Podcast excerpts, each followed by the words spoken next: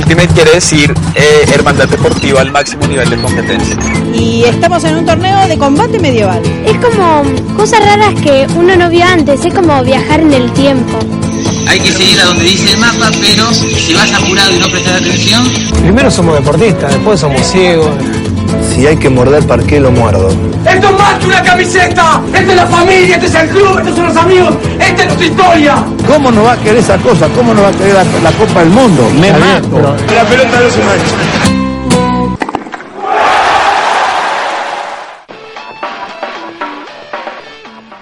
Bilardo, a quien le mandamos un gran abrazo y una pronta recuperación, tenemos entendido que Fuerza, está, doctor. está mejorando, está mejorando y incluso a ritmos eh, sorprendentes para los médicos que lo están atendiendo, les médiques.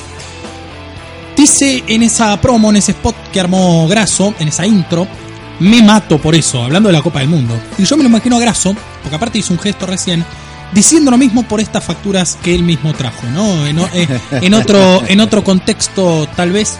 Ojalá, ojalá que podamos seguir. ¿Cómo no vas a querer esa cosa? ¿Cómo no vas a querer esa-. ¿Cómo no vas a querer las de pastelera con dulce de leche? Graso, bienvenido nuevamente, mi estimado Leonardo Daniel.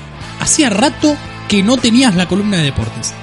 En serio, ¿no? Tres semanas hace que no hablas de deportes como debe ser, porque Siempre metías algún. Metías rápido algún informativo, me echabas. Pero hoy vamos a hablar de deporte. Hoy tenemos para charlar muchísimo sobre deporte. Eh, estamos en medio de los Juegos Panamericanos y la verdad que es todo el día, desde la mañana hasta la noche, y a veces miro cosas repetidas a la madrugada. Claro, a la madrugada. Eh, deporte. Deporte, deporte, deporte, ya estoy saturado, me van a echar en cualquier momento de casa. ¿Sabe cómo me lo imagino a Graso? Y ahora aparte eh, no, no, no pueden hacer ninguna comparación física porque no es así. Bonadeo. Graso es el bonadeo de AFK. Me lo imagino así. Viste que Bonadeo Yo está a transmitiendo a, las 8 de la mañana eh, taekwondo y a las 12 de la noche lo tenés en vivo en, en Nata- No, está en- obviamente en, el, en un estudio que le arma especialmente la empresa deportiva que, que, que lo contrata. Pero es increíble y sabe, parece que sabe de todos los deportes. Yo no sé si en algún caso no, no. venderá, venderá humo. Vende humo, sí, sí, sí. Pero sí. por eso ahí te vería Hubo- bien a vos. Bueno, hubo varias. por lo de vende humo. No, no. Qué No, bien, por estar ahí. Gracias, Te eh. conseguimos muchas sos de un- estas. sos un fenómeno. No, por Yo favor. también te quiero. Por favor, acá está el coequiper. Le trajimos Sí. al coequiper el día de hoy. Bonadío hay muchos deportes que él mismo dijo mientras estaba haciendo el comentario.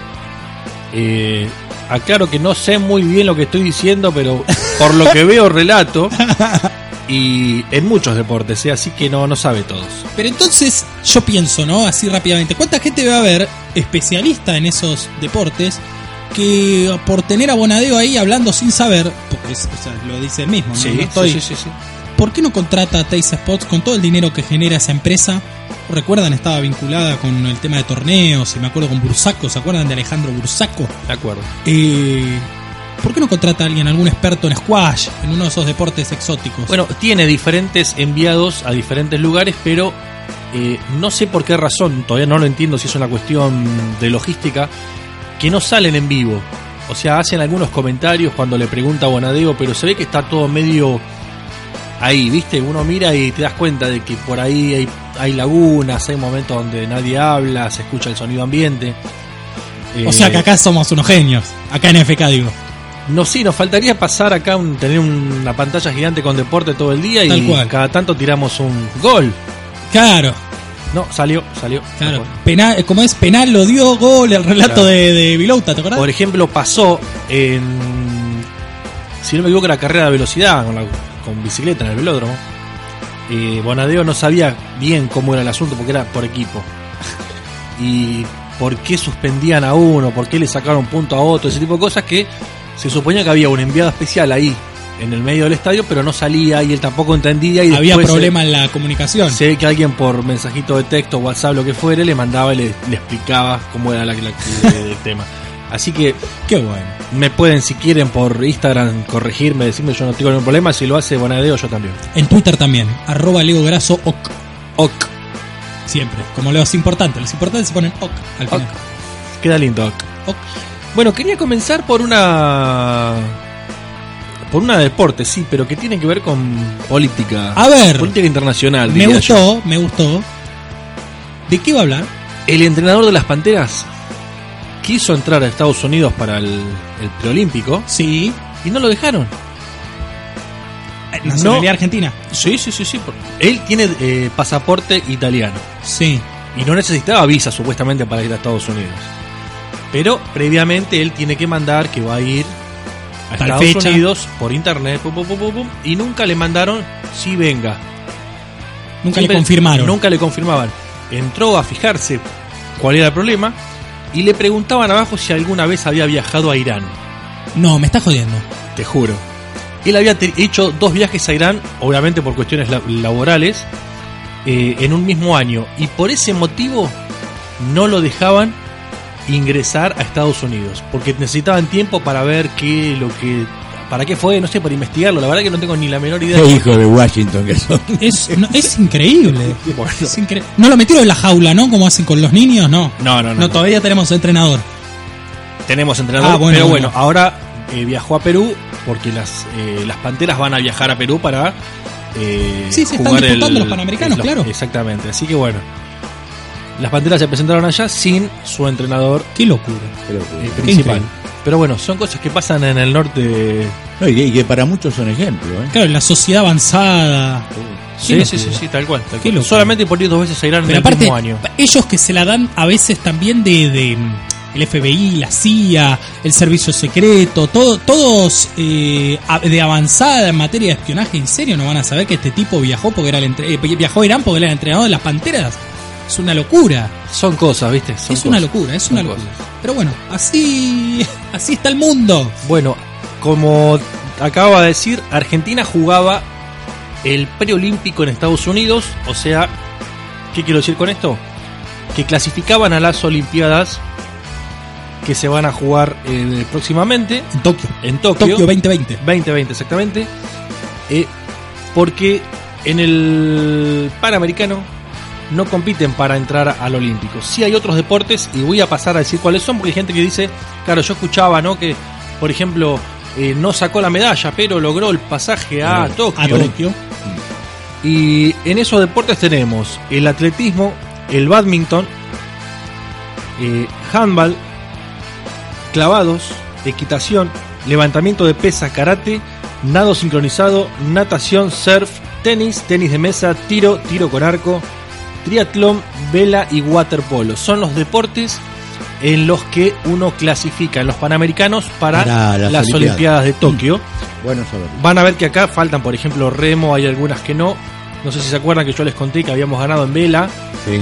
eh, en, el- en un torneo que ese sí era clasificatorio para las, ol- a las Olimpiadas. Así que ya hay varios eh, deportistas argentinos que no compiten acá en los Panamericanos, pero que ya están eh, en Tokio 2020. ¿Vieron fútbol? Te voy a dar una, capaz que no la tenés, ¿eh? A ver. Ahí, pero es de último momento y merece. Acá el, el productor Si es de marcó, última, ¿eh? no la tengo. Por eso, no, no, pero es de última, última. Tres meses le han dado a Lionel Messi. Tres meses. Escuche. Leo Infobae. Escucho. Conmebol suspendió por tres meses a Lionel Messi por sus declaraciones en la Copa América. El organismo que regula el fútbol sudamericano decidió castigar al capitán del equipo con tres meses de suspensión y 50 mil dólares. La determinación se extenderá a... Son tres meses, pero hasta... Perdón, bueno, perdón, hicimos mucho, mucho alarde. Hasta el 3 de noviembre de este año y el capitán del equipo nacional no podrá estar presente en los amistosos ya pautados ante Chile del 5 de septiembre, México 9 de septiembre y Alemania 9 de octubre. Sí podrá estar, en cambio, en las eliminatorias rumbo al Mundial de Qatar que se iniciarán durante marzo del próximo año con dos fechas consecutivas. Y también estará disponible para la Copa América 2020. Es lo que sospechábamos, cambiaron figuritas. Pero, claro, Perdón. qué increíble. Se había dicho que iba a, a tener una A tener fecha de una suspensión. fecha, claro, Primero, ¿no? En Sí. Primera instancia. negociados. Lo sacaron al Chiquitapia de, Ahí está, de FIFA. es- Por la eso figurita. dice ficha por ficha. Ficha por ficha. Bueno, ¿me deja tranquilo? Ahora por sí. favor. que la AFA Por favor. haya apoyado a Lionel Messi. Eso me deja muy tranquilo Me alegro. porque habla de el cuidado que tiene eh, la Federación Argentina de Fútbol para con sus jugadores y para el fútbol argentino, ¿no? No así cuando lo sacaron al Diego en el 94 de la mano de la enfermera No así lo hizo eh, Julio Grondona, ya Y digámoslo también, digámoslo también, eh, yo sé que lo estás pensando, no lo hicieron con Estefanía Banini y con, no recuerdo ahora el nombre de la otra jugadora, de Belén Potasa. Belén Potasa. Eh, cuando tuvieron este encontronazo con el entrenador por, por no convocarlas a, a los Panamericanos. Argentina igual le está yendo muy bien, pero eso por supuesto no es lo importante. No, podemos tapar no. algo grave que ha ocurrido con, acción, con ¿no? dos símbolos, podríamos decir, de, de la historia del fútbol femenino, porque quiera que no, eh, el entrenador, estas jugadoras quedarán en la historia del fútbol femenino argentino, eh, tratarlas, destratarlas de esta manera. Cuando llegaron a, a Perú, un periodista fue y le preguntó al técnico argentino cuál había sido el inconveniente, de por qué no había citado a estas, a estas chicas. Él dijo, muy tranquilo, muy sereno, realmente lo que yo quise hacer fue ver a otras jugadoras, sabiendo de que ya tengo un grupo formado, necesitaba ver otras jugadoras, ver minutos en otras, en- en- en otras chicas, y es una pena que se lo hayan tomado a mal. Fue lo único, lo único que escuché de parte de De Carlos Borrell. Carlos Borrello sobre el asunto y bueno, creo que ni siquiera habló la AFA al respecto. Discípulo de Durán Barba, ¿eh? ¿Sí? Y digo yo, por, por la, la declaración. Bueno, la verdad que esquivó muy bien el bulto, salió En una baldosa. en una baldosa. Ahora, con estas declaraciones, él deja la, la- la posibilidad abierta que en un futuro la cite. Ahí sí se va a ver si realmente había algo atrás, ¿no? Pero bueno, obviamente que no desconfiamos de las chicas, sabemos de que estas cosas suceden. La conspiración para mí es un hecho 24 por Lo dijo, 24. lo dijo, lo dijo. Así que bueno, quería contarlo porque se habló de- del- del tema Bien. Y no habíamos tenido nada. Eh, hablamos de los deportes que se van y me interesó mucho saber, porque digo, bueno, el peruano, el ciudadano peruano, Sí. ¿qué elige para ver? Por ejemplo, uno, vos ves en, cuando se juega en otros países, por ejemplo, en los países de, de una buena economía, De dinero, sí. Brasil, Canadá, Estados Unidos, entre otros, México, por ejemplo, se ve que todos los estadios están llenos, Sí. colmados. Y uno dice, bueno, hay plata para pagar entradas en otros lugares. No así se ve tanto, por ejemplo, en Perú. Hay menos gente en la tribuna de, de- de natación, de bicicleta, de esto y de aquello. Dije, bueno, a ver qué miran los peruanos. Se metió en la mente de un peruano. Me metí en la mente de un... No, no, Está no, haciendo mentira. el trabajo de. Le hackeaste la vida deportiva a los peruanos. No, no, digamos. TIC le hizo una nota a la persona encargada de la venta de las entradas en las diferentes disciplinas Sí. y dijeron que las disciplinas más acompañadas por el eh, Ciudadano ciudadano, peruani. que es más, ellos pensaban, ellos creían que iban a vender muchísimo menos de lo que se vendió. Es más, esperaban gente en fútbol eh, más que en otros deportes que realmente colmaron, vendieron creo que algo así como 30.000 entradas eh, para ver deportes que no son tan tan vistos en Poco convencionales. Poco Esos que le gustan tanto a Leonardo Daniel Brazo. Por ejemplo, uno de los deportes que fueron a ver los peruanos fue ¿Cuál el básquetbol. Bueno, pero entonces. Muy acompañado, bueno, pero no. eh, para nosotros tal vez sea más familiar el básquet, o el handball, o el volei. Acá realmente hay hinchadas de volei. Uno cuando va a ver partidos de volei entre, no sé, San Lorenzo Boca ve las canchas llenas, tanto de varones como de mujeres. Sí, tal cual. La gente eufórica, llevan bombos, llevan todo. Se ve que en Perú esto no sucede eh, así. Así que sorprendió que, por ejemplo, el, el básquet y eh, el handball haya llevado a mucha gente. Es más, hicieron un banderazo previo en la Villa Olímpica, la hinchada peruana, Qué bien. Qué en bueno. apoyo. O sea, esperaban menor eh, atención y realmente se llevaron una muy buena atención. Los deportistas peruanos están muy, muy contentos. Y ellos decían que tal vez tenga que ver con eh, la el cambio deportivo en estos últimos años, donde el deportista peruano creció y tuvo varios logros no dispersos, pero esperaban en este momento tener muchos, mucho, muchas medallas más. Qué bien. Creo que tiene 11 medallas entre oro, plata y bronce, si no me equivoco. Ya te lo digo ahora. Tengo, yo tengo acá actualizado el medallero de, pero de Argentina solamente. Si querés ¿Cuántas? A ver, ¿cuántas? Te voy tirando. Argentina en este momento, a esta hora, tiene 29 medallas, 10 de oro, 7 de plata y 12 de bronce. Sigue, muy- quinta. sigue, ahora está sexta. Ah, porque Sexta. eh, no, Cuba- estábamos sextos. Claro, pero de ahora, ayer. De ayer estábamos sextos. ahora el que estaba quinto era Colombia y ahora está Cuba. Bueno, te digo, desde ayer hasta, hasta el día de hoy, solamente conseguimos una medalla de bronce. Estados Unidos, México, Canadá, Brasil, Cuba, Argentina. Son los primeros seis puestos en el medallero de Lima 2000. Me sorprende México, ¿eh? Sorprende Pensé que- México. Pensé que Canadá iba a estar eh, por sobre México y Brasil. Obviamente sobre Brasil está, pero. Pero Cuba. Argentina. Cuba, muchachos, Sí, Cuba. es una isla. Juegan todo, hacen todo deporte. Es increíble. Hay deportistas en Cuba en todas las disciplinas. Todos corren, todos boxean, todos hacen de todo. Es increíble. Yo me quedé asombradísimo y cuando veo la cantidad de medallas que tiene, digo, la pucha. Y eso que son comunistas. No, no. Como Kisilov. no, no, no solamente hacen deporte, este, estudian, son médicos, grandes médicos a Sí, nivel sí, sí, mundial. Eh, de Eh, hecho, ya que lo dice José, eh, hace unas semanas se conoció el dato de que alcanzó la mayor tasa de médicos por eh, población. O sea, cada 10 mm, ciudadanos peruanos que nacían, ciudadanos ciudadanas, había un porcentaje creo que de 4 médicos cada 10 personas. O sea, realmente una cifra eh, impresionante y que es la más alta de la historia de Cuba. qué bueno. Y una de las más altas del mundo, ¿no? Digamos. ¿Querés ir a Copa Libertadores? Rápido, rápido, rápido. Así, vamos a hacer ay, volando. ay. Ay, ay, Ah, ay. Ay, ay, claro, ay. me olvidé. Ay, ay, ay. Me Sola- olvidé. quiero ir a Ah. la Libertadores solamente para decir que todavía Boca está llorando.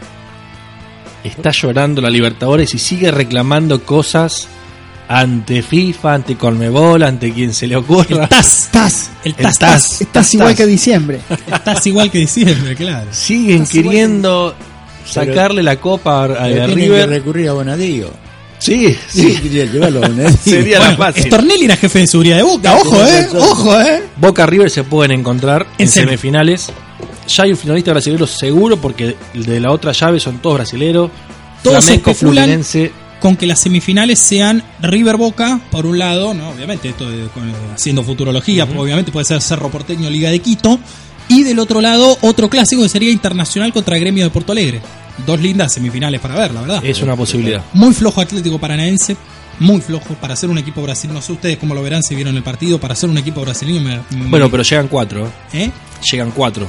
No, no, hablo de Paranaense. El resto no, no la verdad que no vi los partidos. Eh, Cruzeiro tampoco, vi el de River. Cruzeiro tampoco me pareció estar demasiado a la altura. Si bien eh, River lo tiene de hijo a Cruzeiro, digámoslo. eh, River tampoco hizo un gran partido en, en Belo Horizonte. Pero me parece importante esta posibilidad de que se vuelvan, es una cosa increíble, que se vuelvan a encontrar Boca y River aún con flojas versiones de ambos equipos. Porque vos me dirás, el River que llegó a la final del año pasado, ¿era un River que metía miedo, que, que había aplastado a sus rivales en las series de eliminación directa anterior? No, para nada. Boca tampoco.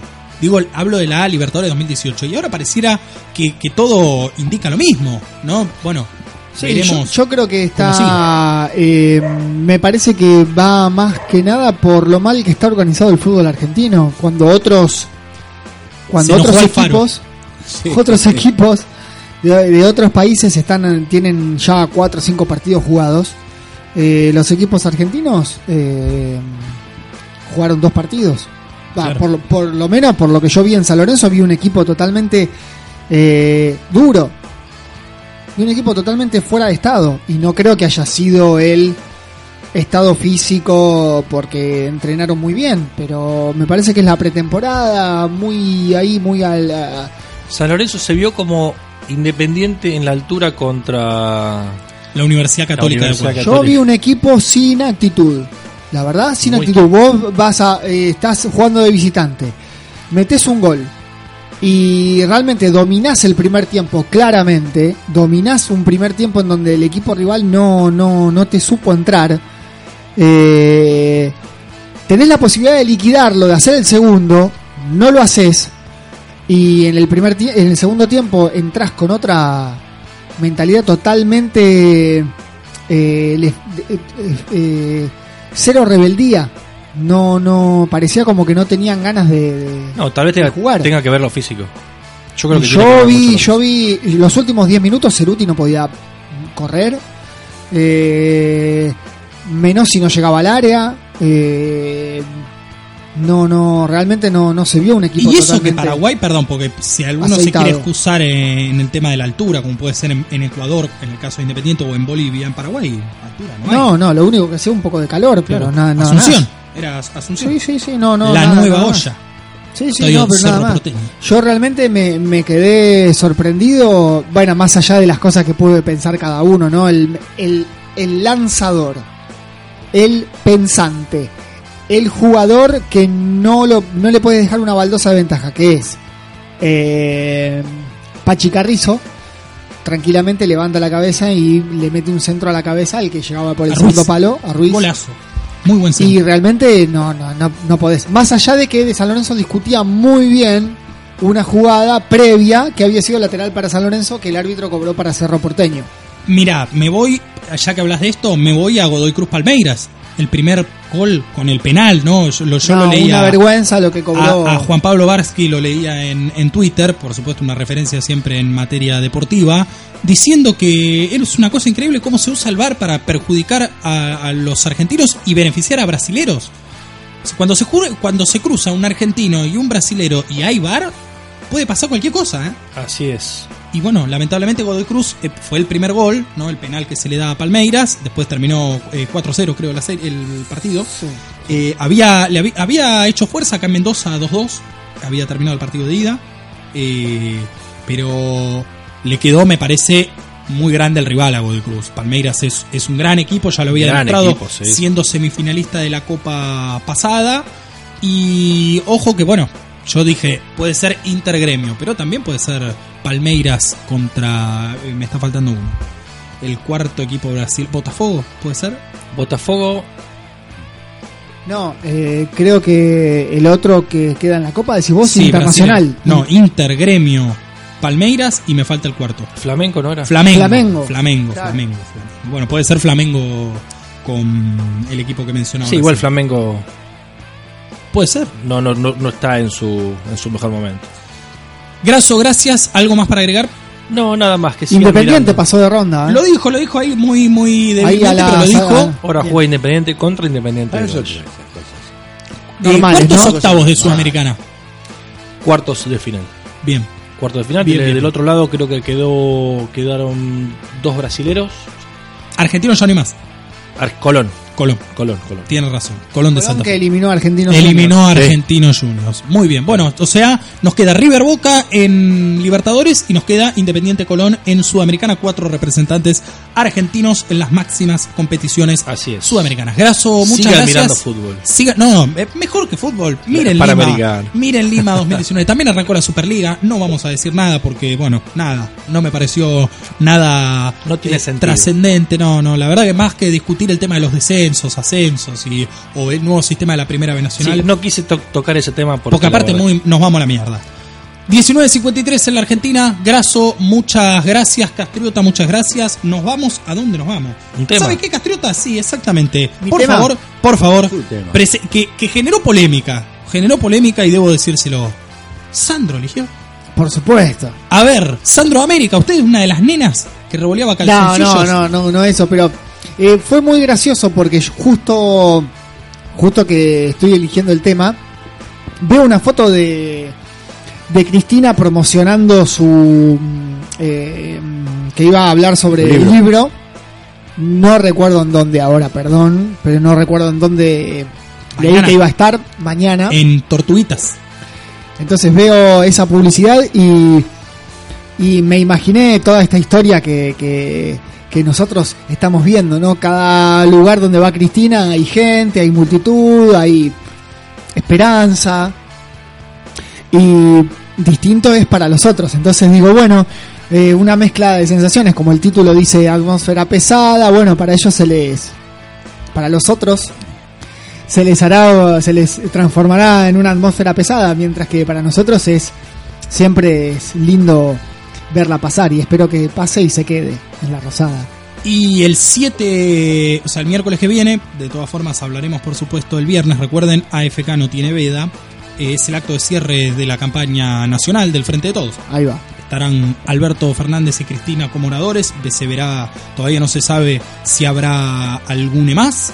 Eh, Monumento a la Bandera. Eh, creo que todavía no está definido el horario, pero tenían pensado arrancar temprano. ¿eh? Yo había leído que trascendía arrancar tipo 2 de la tarde, como para hacer el cierre eh, en prime time, digamos, a la tarde, eh, tipo 6 de la tarde. Graso, entonces, el tema elegido por el productor Damián Castriota, Atmósfera Pesada de Sandro.